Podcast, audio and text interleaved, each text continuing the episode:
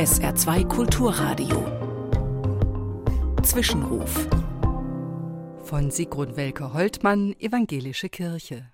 Wenn er spricht, so geschieht's. Wenn er gebietet, so steht's da. Einfach so. Gemeint ist Gott. Und so steht's in den Psalmen, den Liedern Israels.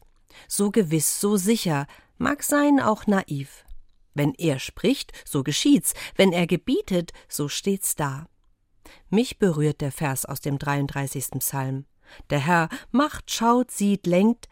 Siehe, des Herrn Auge achtet auf alle, die ihn fürchten, die auf seine Güte hoffen. Noch so ein gewisser und sicherer Satz.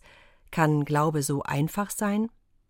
In Liedern ja, gerade das macht ihre Kraft aus. Bis heute werden Lieder gedichtet, komponiert und gesungen, die Menschen mit ihrer schlichten Gewissheit tief berühren und bewegen die in ihrer sicheren Zuversicht die Kompliziertheit der Welt durchsichtiger machen. Auch die Psalmen leben aus dieser Zuversicht und Gewissheit, in der Recht Recht und Unrecht Unrecht ist und bestraft wird, mit ungeteilter Hochachtung für Gottes Gerechtigkeit. Dadurch sind sie bis heute Wegweiser, Inspiration, Dialogpartner in unüberschaubaren und verworrenen Lebenssituationen.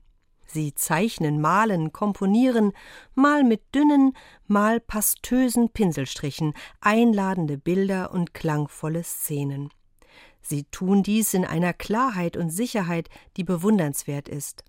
Vor allem aber singen sie vertrauensvoll und im Zutrauen, dass es gut wird und sich klärt, so dass ich einfach nur mitsingen und mitglauben möchte.